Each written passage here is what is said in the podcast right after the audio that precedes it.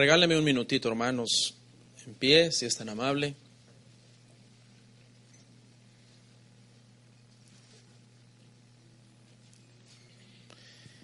Gloria al Señor. Evangelio de Juan, capítulo 11, verso 3 y 4, dice la palabra del Señor.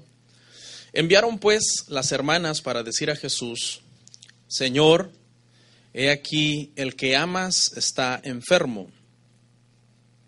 Oyéndolo Jesús dijo, esta enfermedad no es para muerte, sino para la gloria de Dios, para que el Hijo de Dios sea glorificado. Vamos a orar. Padre, te doy toda la gloria en este momento, Padre, que nos disponemos a iniciar un estudio más. Eh, danos la sabiduría para que todos los temas que hablemos sean de bendición. Ayúdame, Señor, a predicarles a mis hermanos. Eh, sin ti, Señor, sin la ayuda tuya, yo me confieso eh, incompetente para esta tarea tan grande que ni aun a los ángeles tú encomendaste, sino a nosotros, simples humanos mortales.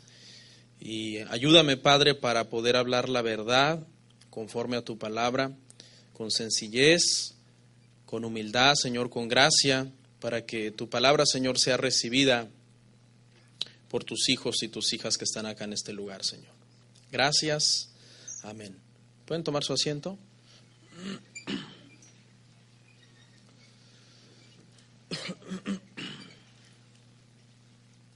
Hermanos, bienvenidos todos. El día de hoy vamos a dar inicio a un estudio bíblico, hermanos, que se titula Entendiendo el sufrimiento. Ahí está en pantalla el título de esta serie de todos estos domingos que, que siguen, estos domingos de enero. Entendiendo el sufrimiento. Y el tema del día de hoy, hermanos, se titula Afrontando la enfermedad afrontando la enfermedad, porque los cristianos sufrimos y los cristianos también nos enfermamos. Lamentablemente, y lo digo con, pesar, eh, el día de hoy el mensaje en muchos lugares se ha vuelto demasiado liviano y no solo ya no confronta el pecado, que ya está mal en sí mismo, sino que se va al otro extremo y hace una serie de promesas a los cristianos que prácticamente los exime de todo sufrimiento, de todo lo que sea malo, y se les promete prácticamente que nunca sufrirán y que todo estará bien.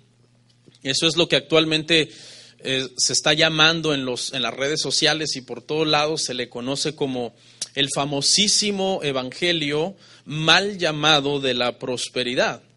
Digo mal llamado de la prosperidad porque ponen en mal la prosperidad, ¿no? La prosperidad no es mala en sí mismo, pues ¿quién no va a querer ser una persona próspera? Pero se vuelve un mensaje malo cuando ese es el énfasis en los predicadores y en las iglesias. Claro que Dios prospera, claro que Dios bendice de acuerdo a su soberana voluntad y de acuerdo como Él quiera. Amén.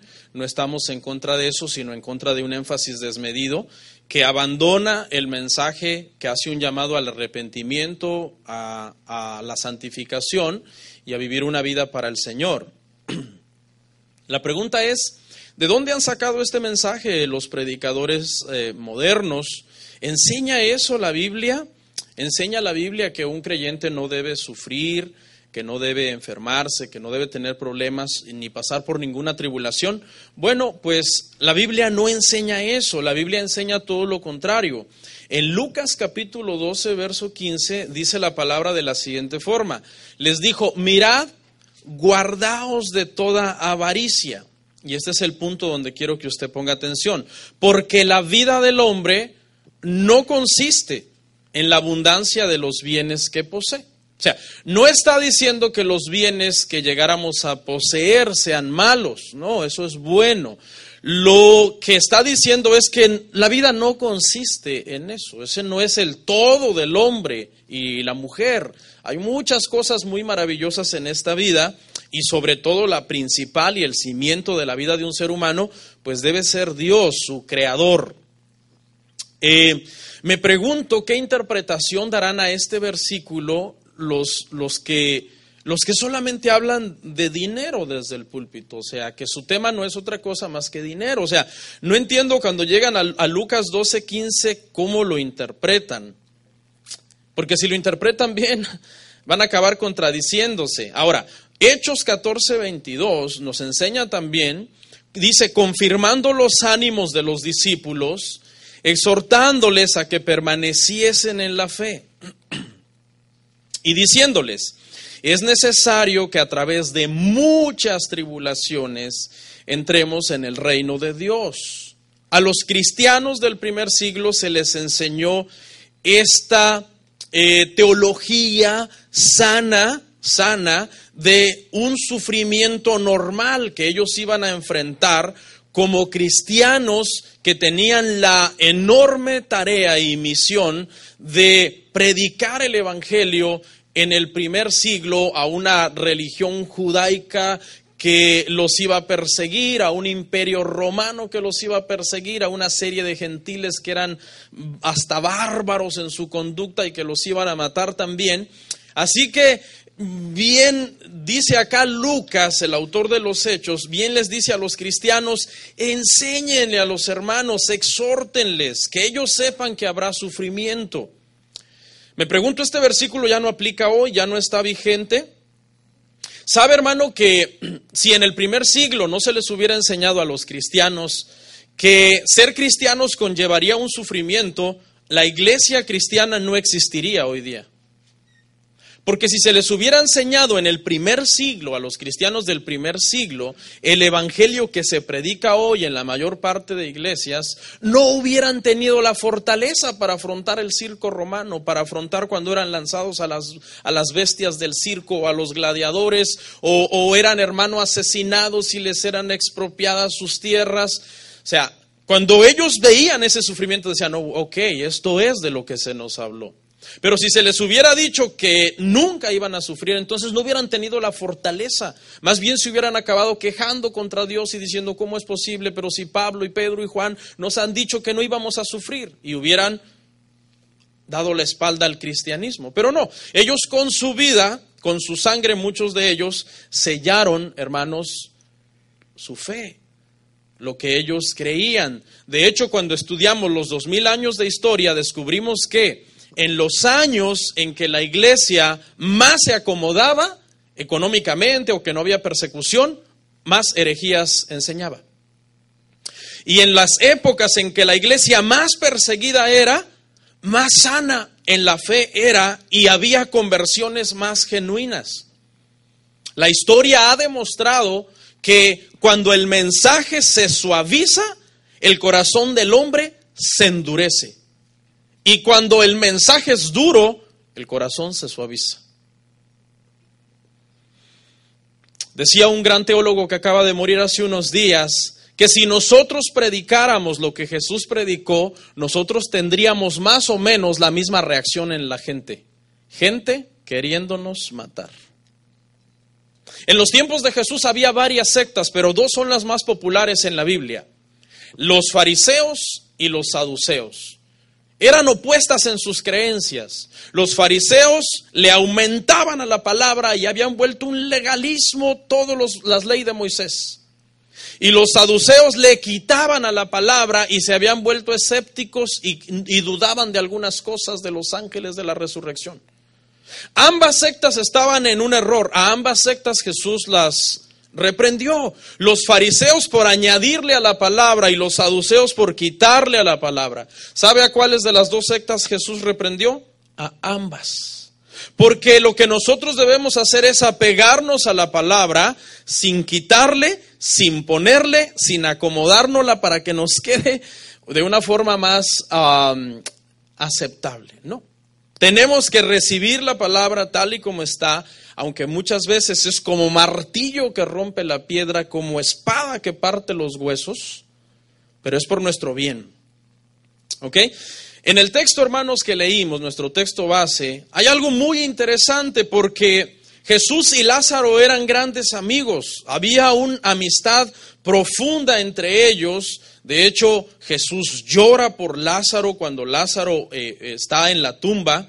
Pero aquí el punto al que yo los quiero llevar es, hermanos, que aunque Jesús amaba profunda y genuinamente a Lázaro, el amor de Jesús por Lázaro no evitó que Lázaro cayera gravemente enfermo. La lección es, aun aunque Cristo nos ama a nosotros profundamente, nosotros podemos enfermarnos, del mismo, del mismo modo que Lázaro enfermó. Daré este tema con un profundo respeto por los que están enfermos, por los que están en hospitales, por los que en este momento están con una dolencia tremenda en su cuerpo, siendo consciente que yo mismo estoy propenso a enfermarme en cualquier momento. Yo le pido a Dios de todo corazón por los que están enfermos, por los que verán esta prédica. Yo quiero que esta prédica sea un consuelo para todos los que están enfermos, pero al mismo tiempo sea un preparativo para todos los que nos hemos de enfermar. Yo soy consciente de que si no muero aparatosamente en un accidente súbito, tarde o temprano la enfermedad llegará a mi vida, porque nadie ha muerto por exceso de salud. Todos los que se mueren en un lecho de muerte, si no fue por un trágico accidente súbito, fue en manos de una enfermedad. Nadie puede evitar enfermarse. Vamos a Job 33, 19, 22. La palabra del Señor dice, también sobre su cama es castigado con dolor fuerte en todos sus huesos, que le hace que su vida aborrezca el pan y su alma la comida suave. Su carne desfallece de manera que no se ve cuando la carne se esconde entre los huesos. Pero fíjese lo que pasa al contrario. Y sus huesos que antes no se veían aparecen. La carne languidece y se vuelve una capita de tela que apenas cubre el hueso. La carne desaparece, pero el hueso emerge de donde estaba escondido porque la persona enferma aún ni comer quiere de tanto dolor.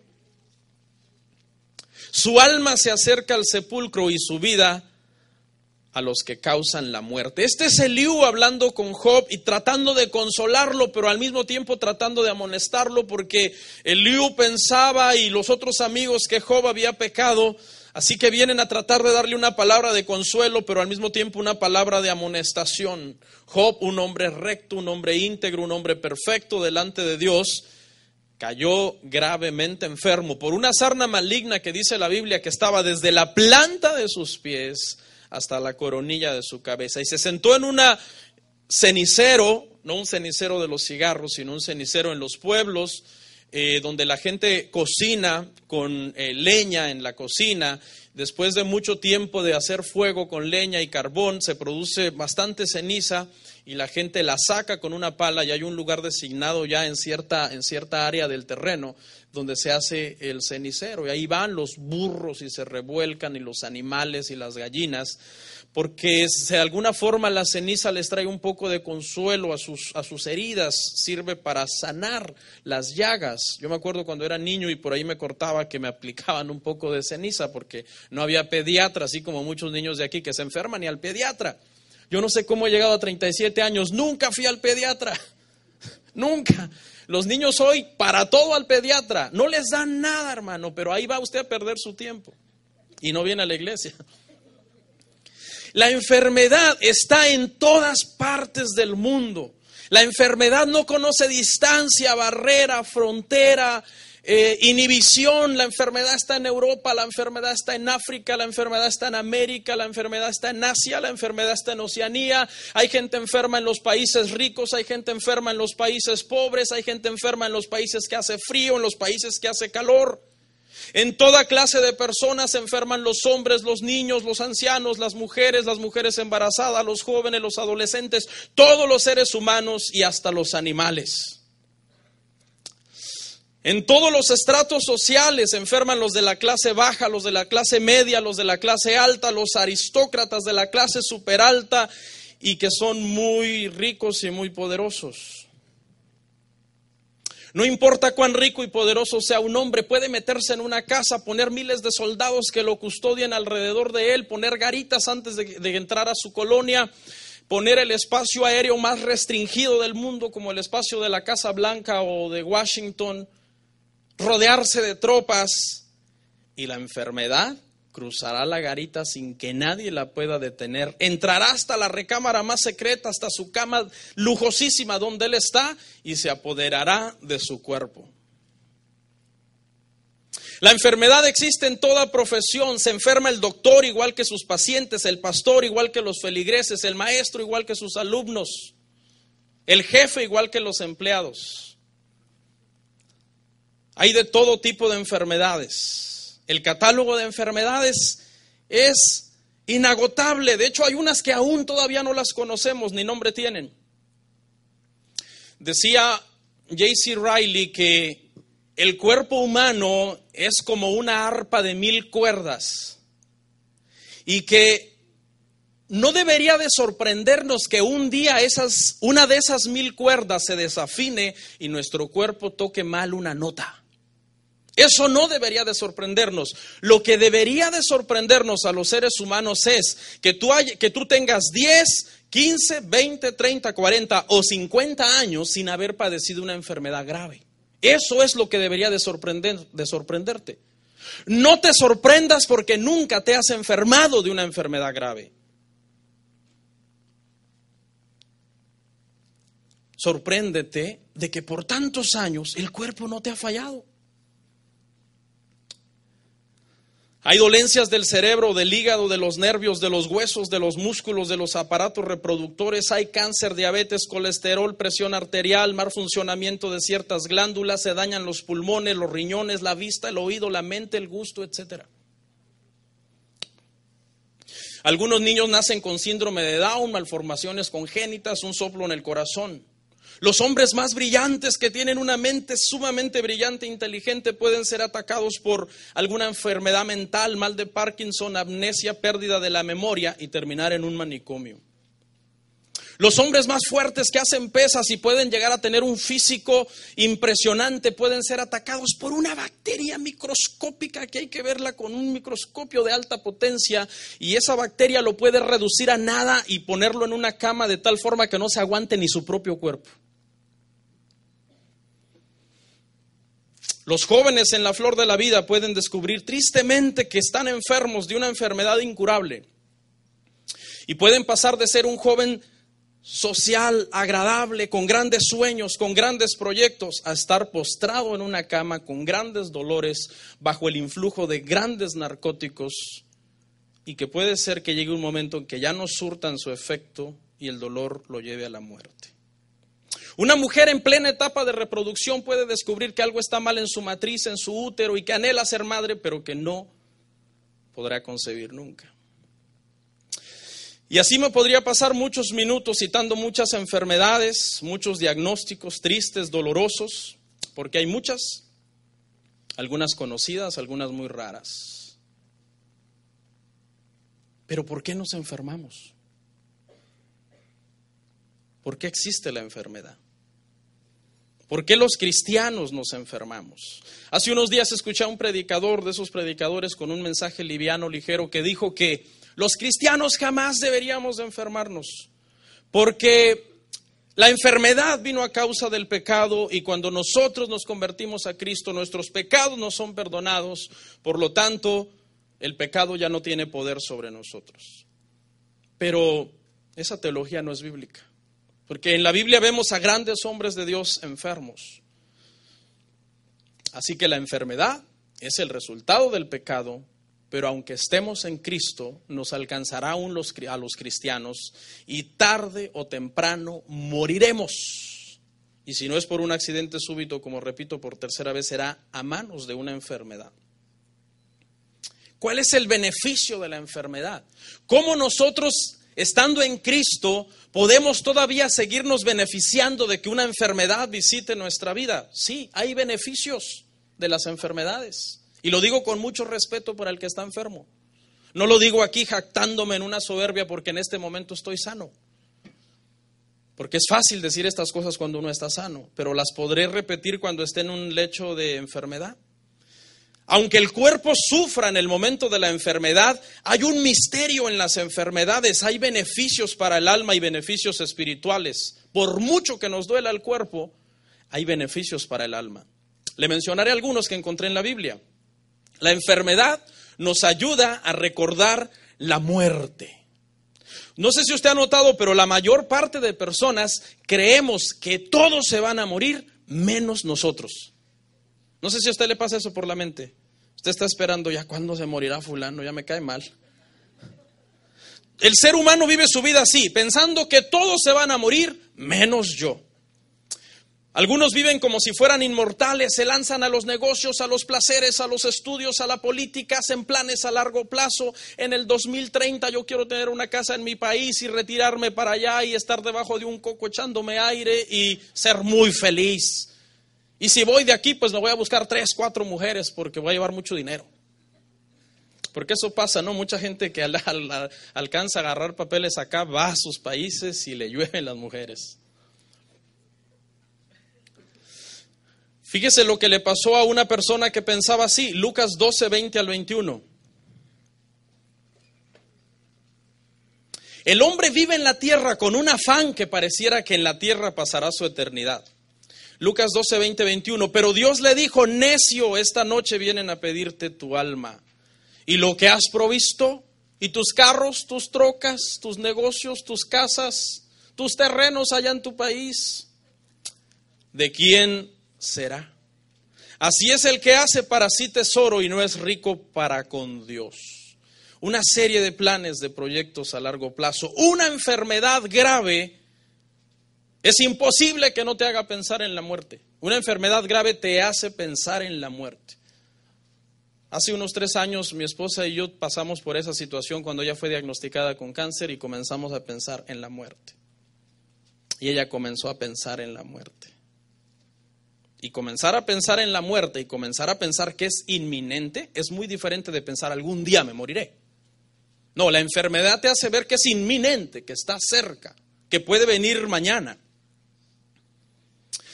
Así que la enfermedad nos hace ver lo frágiles que somos, que nuestras metas y nuestros planes pasan a segundo plano cuando estamos en un grito de dolor noche y día en una cama. Además, la enfermedad ayuda al hombre a pensar en Dios, número dos. Cuando el hombre se enferma se pone sensible. Su alma comienza a pensar en qué habrá más allá después de la muerte. ¿Qué seguirá? ¿Moriré y se acabará todo? Es muy raro que un hombre sano que no es creyente piense en Dios. Es muy raro.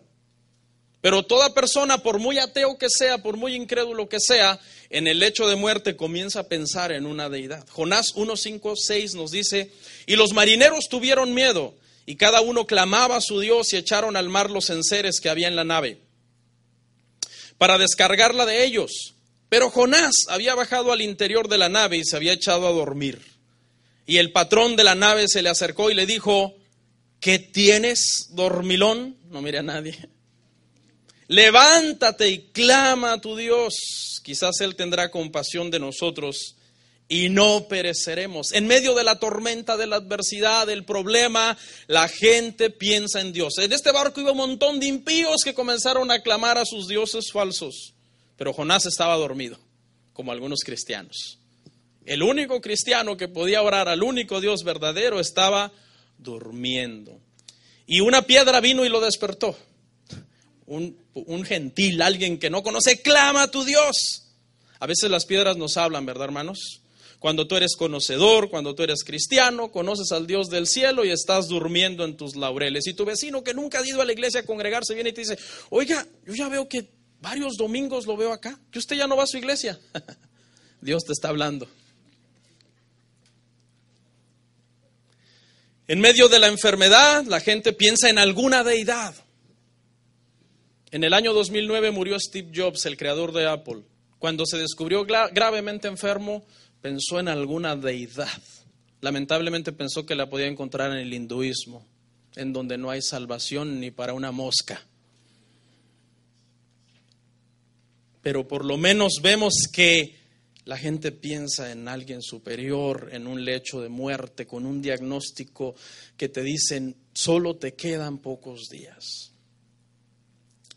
En tercer lugar, la enfermedad ablanda el corazón del hombre. El corazón del hombre es por naturaleza duro como una piedra. Solo se preocupa por la felicidad terrenal. Aquí, yo quiero todo en esta tierra, yo quiero ahorrar dinero aquí, yo quiero tener una buena cuenta de banco aquí, tener un buen carro aquí, tener buena ropa aquí, tener un buen novio, novia, pareja, matrimonio, hijos aquí. Y eso hace que se exalte en su orgullo porque logran cosas. Jeremías nos dice en el, en el, capítulo 17, verso 9 y 10, que engañoso es el corazón más que todas las cosas y perverso quien lo conocerá. Yo Jehová que escudriño la mente, que pruebo el corazón para dar a cada uno según su camino, según el fruto de sus obras. Una enfermedad hace que el hombre rico se dé cuenta que su dinero no lo es todo. Una enfermedad hace que aquella mujer vana de la sociedad, que solo piensa en bolsas, zapatos, reuniones, fiestas, caiga en un lecho de muerte y se dé cuenta que nadie de sus amigos les importa que se esté muriendo, sino que siguen con su vida normal y eso le rompe el corazón. Es tremendo cuando estás enfermo y todo el mundo sigue con su vida normal. Y tú estás enfermo y todo el mundo publicando, yo aquí, jajaja, jijiji, jojojo. Y tú dices, espérate, pero entonces a los demás no les importa que yo muera. No, porque ellos piensan que son inmortales y que solo tú eres mortal. El corazón se estremece al estar en el lecho de muerte, el corazón se quiebra. En cuarto lugar, la enfermedad nos humilla. El ser humano es orgulloso por naturaleza. Se lo voy a demostrar haciendo una prueba. Yo le voy a hacer una pregunta, usted le va a contestar dentro de usted mismo y usted va a descubrir que usted es orgulloso. Ahí les va. ¿Listos? ¿Cuántos de ustedes son humildes? No contesten. Si usted dijo, yo no soy humilde, usted está en lo correcto. Usted no es humilde. Si usted dijo yo soy humilde, usted es un arrogante por, por, pensar de usted mismo que usted es humilde. Así que aquí estamos un montón de orgullosos.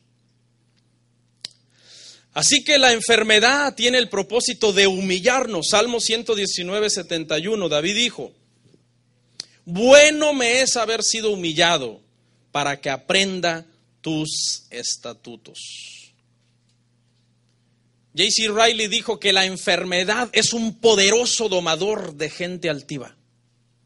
Estoy 100% de acuerdo con él. La enfermedad es un poderoso domador de los orgullosos. Y Dios quebranta al orgulloso y ve de cerca al humilde. Así que no te preocupes. Hay jóvenes, no, que dicen, wow, tengo todo, tengo vida, tengo fuerza. Papi me da todo. No existe Dios, ya no quiero ir a la iglesia. Tranquilos, tranquilos. Hay un domador. La enfermedad y la vida. La vida es un poderoso domador de gente orgullosa también. El otro día mis hijas me estaban comentando preocupadas, papi, estamos preocupados por una persona que vemos como que no le gusta el cristianismo, nos preocupa que no le guste el cristianismo. Le dije, hijas, no traten de obligar a esa persona, tranquilos. La vida es un poderoso domador. Dejen la gente que se quiera ir, hermano, al mundo, déjenlos. Entre comillas, déjenlos. Claro, hábleles, ore por ellos, consuélelos, pero ¿sabe qué? Hay momentos que se quieren ir y ya no los puedes detener. La vida los domará. La vida también sirve para probar o comprobar la espiritualidad de un cristiano, la enfermedad, perdón. La enfermedad sirve para eso. Probar la espiritualidad. Los más grandes ateos se vuelven religiosos y los religiosos que tienen años en una iglesia adorando a un Dios que no conocen, tratan de descubrir quién es ese Dios tras una enfermedad. Vayamos a Job 42, 5 y 6. Job 42, 5 y 6 dice así. De oídas te había oído, mas ahora mis ojos te ven. Por tanto, me aborrezco y me arrepiento en polvo y ceniza. Mucha gente adora en las iglesias a un Dios no conocido. Una enfermedad terrible puede hacer que una persona conozca al Dios que tiene años adorando y que nunca había conocido. Job profundizó más en su vida espiritual a raíz de su enfermedad. Y entonces al final exclamó y dijo, ahora entiendo que yo de oídas te había oído, mas ahora mis ojos te ven. ¿Qué debemos hacer ante la enfermedad? ¿Qué podemos hacer ante la enfermedad? La enfermedad es inminente. Número uno, debemos de estar listos para nuestro encuentro con Dios, porque la muerte vendrá. Eso es seguro. Estemos listos cuando, en todo momento. No digas después me prepararé. Porque tú qué sabes si te dará tiempo de prepararte. Hay personas que dicen, en el hecho de muerte me arrepentiré. Usted sabía que hay personas que llegan a un lecho de muerte y que ya no pueden ni siquiera estar conscientes porque los abandonó la fuerza para orar, el habla se les fue y hasta la mente les cayó en un estado de locura. ¿Cómo sabes si en la cama te dará tiempo? Así que número uno, estemos listos para nuestro encuentro con Dios en todo tiempo, hermanos. Número dos, estemos preparados para soportar con paciencia la enfermedad, hermanos, escúcheme, es una prueba dura para nuestro cuerpo. La carne se la da de muy valiente y muy bravucona. Aquí hay unos bravucones que, uy, no, quítate porque te atropellan. Mientras están sanos. Pero hay dolores que pueden hacer llorar al más fiero de los hombres. Hay cosas duras para el cuerpo humano como tener náuseas en todo momento, sentirte mareado, sentirte que te vas a desmayar, que tu cuerpo no se puede detener del temblor. Sentirte tan débil y frágil que no puedas levantarte de la cama ni dar un paso fuera del quicio de tu puerta para ir a tomar un poco de aire afuera, ni poder levantarte de la silla, tener que ser llevado al baño por alguien, hacer tus necesidades más básicas en donde uno necesita toda la privacidad del mundo y en donde alguien tenga hasta que hacerte el favor de ayudarte con tu higiene. El cuerpo puede fallarle la vista, el oído, la mente. Se te puede nublar la vista, empezar a ver mal, empezar a oír ruidos extraños, empezar a tener alucinaciones, quizás hasta por efectos de medicina. Quizás necesitas de alguien que te lleve al hospital frecuentemente. ¿Para qué? Para ser torturado para ser dializado, para recibir quimioterapia, radiación, que seas inyectado constantemente en la misma vena hasta que se hinche y no puedas más y digas, prefiero morir. Pastor, no nos anime. Tener que ser operado anestesiado y te hacen firmar y te dicen, usted está firmando porque no sabemos su reacción a la anestesia, no sabemos si volverá.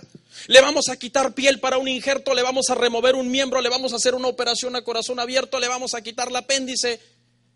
Y tú te sientes como una vaca en un rastro en donde los carniceros a saber qué te van a quitar y a lo mejor te se le olvidan las tijeras y las gasas allá adentro.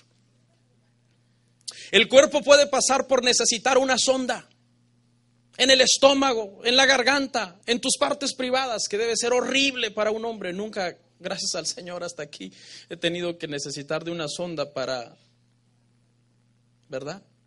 Necesidades tan básicas como orinar.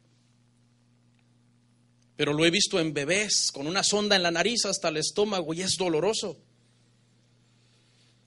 Que tengas que estar encerrado en un cuarto en donde la espalda te duele, ya te das a la izquierda, a la derecha, viendo para arriba, tener ataques, convulsiones, derrames cerebrales, hacerte adicto a fármacos que afectan las neuronas.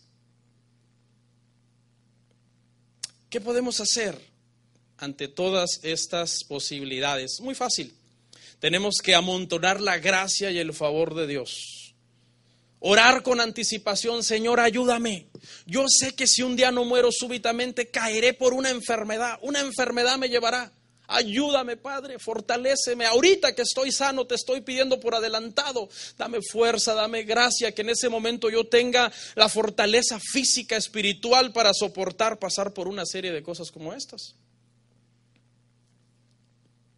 Eso es lo que yo le aconsejo a usted, hermanos. Ya desde ya empiecen a amontonar gracia, reserva de gracia. Señor, ayúdame, ¿qué iré a hacer? ¿De qué me iré a morir? Y uno comienza a pensar en un montón de enfermedades que el solo nombre dan miedo. Pero usted se va a morir de una enfermedad. No, la reprendo y la echo fuera. Bueno, entonces va a llegar a 500 años. hermano, ¿y usted por qué no se ha muerto? No es que cuando viene una enfermedad la echo fuera. Ah, bueno, pase la receta. Tres, también, hermanos, ante la enfermedad, nosotros debemos ayudar y compadecernos a los que la están padeciendo. Cuando un enfermo está cerca de nosotros, Dios nos está probando. Seguramente tú conoces a un enfermo. Estoy 100% seguro que tú conoces un enfermo, un amigo, un familiar, un vecino, un compañero de trabajo, alguien de la iglesia, un hermano en la fe. Tú conoces a un enfermo. ¿Qué quiere Dios que hagamos? Que nos compadezcamos de ellos, que los llevemos en oración, que les demos una palabra de ánimo, que le digamos, oye hermano, ¿y tú cómo sigues? A lo mejor nadie le ha preguntado cómo sigue. Pregúntale cómo sigues. Hace un par de años, un año me parece, ya van a cumplir dos, pero todavía no se cumple. Mi mamá me dijo que el doctor le dijo, necesitas tomar una pastilla de por vida. ¿Y sabes qué, hijo? Me dijo, yo no, no creo tener los recursos. Tenemos que ayudar. Yo le dije, bueno, con la ayuda de Dios, vamos a mandar para esa pastilla. Y Dios ha provisto, porque Dios es bueno. Pero Él nos da la oportunidad también de ayudar. A mi esposa le removieron un nódulo con cáncer, se llama lompectomía, la operación. Recibió radiación, gracias a Dios se salvó de la quimioterapia. Dios fue muy bueno y la experiencia la hizo ser más compadecida. Por ahí anda buscando dónde donar a un hospital de los niños que padecen cáncer. Debemos de compadecernos de los demás. Muchas veces somos demasiado duros, pero no te preocupes, ya te llegará tu turno, porque a todos nos llegará. Una vez un hombre contó una experiencia para ilustrarle un poco esto de compadecernos de los demás. Y dijo que en el hospital donde él trabajaba había llegado una niña con una enfermedad eh, sanguínea bastante rara, bastante extraña. Pero el hermanito de ella, que tenía cinco años, ya había padecido años antes la misma enfermedad y él, su cuerpo de una forma natural, creó los anticuerpos para combatir esa enfermedad y sobrevivió. Así que la única opción que esta niña tenía era que su hermano le donara sangre para que él pudiera, e, ella pudiera sobrevivir. Y el doctor le explicó, pero era un niño de cinco años que no alcanzó a entender todo. Mira, necesitas donarle sangre a tu hermana para que tu, tu hermana pueda vivir. Estaban ahí los padres presentes. El niño dudó mucho antes de asentir con la cabeza, pero después de un suspiro profundo dijo que sí.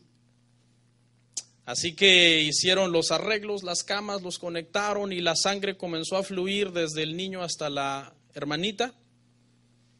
Y el niño sonrió cuando vio que la cara de su hermanita comenzó a revitalizarse, a volverle el color. Pero luego se le borró la sonrisa, se comenzó a poner pálido y le preguntó al doctor, doctor, ¿y a qué horas voy a empezar a morirme? Porque él entendió que para que su hermanita pudiera sobrevivir tenía que donar toda su sangre y morir. Porque no, no le explicaron bien. Pero la lección es que este niño estaba dispuesto a dar su vida por su hermana. En un momento en su inocencia llegó a pensar que tenía que dar su vida por ella. Esto es un claro ejemplo, hermano, de lo que es compadecernos por el dolor de los demás. Así que, ¿qué harás cuando estés enfermo? Llegará el día en que te enfermes, puede estar lejano, puede estar cercano. El día puede ser pronto o puede ser en muchos años en que te llegará una enfermedad, solo Dios lo sabe. Pero ¿sabes qué tenemos que hacer? Tenemos, no vivamos como si nunca nos fuéramos a, a enfermar o como que nunca fuéramos a morir. Eso solo nos hace orgullosos, nos hace duros de corazón, nos hace materialistas, insensibles y no queremos ayudar a los, a los demás. ¿A quién correrá una persona en el momento de, de la enfermedad, en el momento del hecho de muerte? Solamente hay un consuelo y ese consuelo es Dios. Fíjese hermano que se ha comprobado que en el hecho de muerte, escuche, aún ateos han reconocido que hay un Dios. En el hecho de muerte, hermanos, aún gente que siempre creyó que la Biblia era un invento del hombre, han pedido una Biblia. Porque solo la Biblia puede traer consuelo en la cama de muerte. Puede estar un gran ingeniero en su lecho de muerte y, y, si le traen los grandes escritos sobre construcciones y planos y le comienzan a leer algunas anotaciones de ese plano, no le va a producir ningún consuelo. Pero en el momento en que le abran la Biblia y le digan, Jesús es el camino, la verdad y la vida, desde ese momento esa palabra tiene el poder para comenzar a dar consuelo al alma de esa persona. Porque es que la palabra Dios. El verdadero creyente en medio del dolor es traído a su Salvador y entiende que su Salvador sufrió. Así que quiero cerrar con este pensamiento.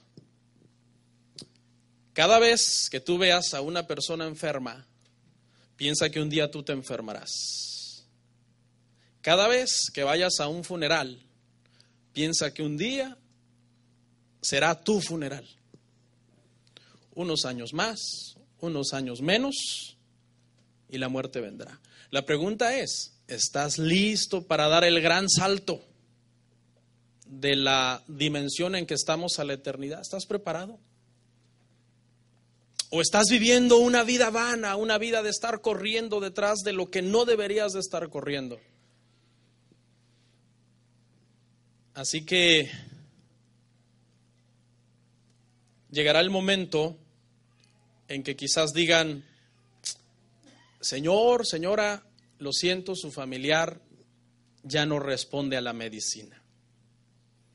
Nos tocó hace unos años, creo con el hermano Carlos, ir a visitar a una muchacha que tenía cáncer de hígado y fuimos a orar por ella. Ni, ni siquiera nos atendió, estaba en un dolor, en un sillón, su cara completamente demacrada. Y le digo a los padres, pero ¿qué hace acá? ¿Por qué no está en el hospital? No, dice, del hospital nos mandaron acá y nos dijeron que no hay nada que hacer, no hay más medicina que le quite el dolor, no existe.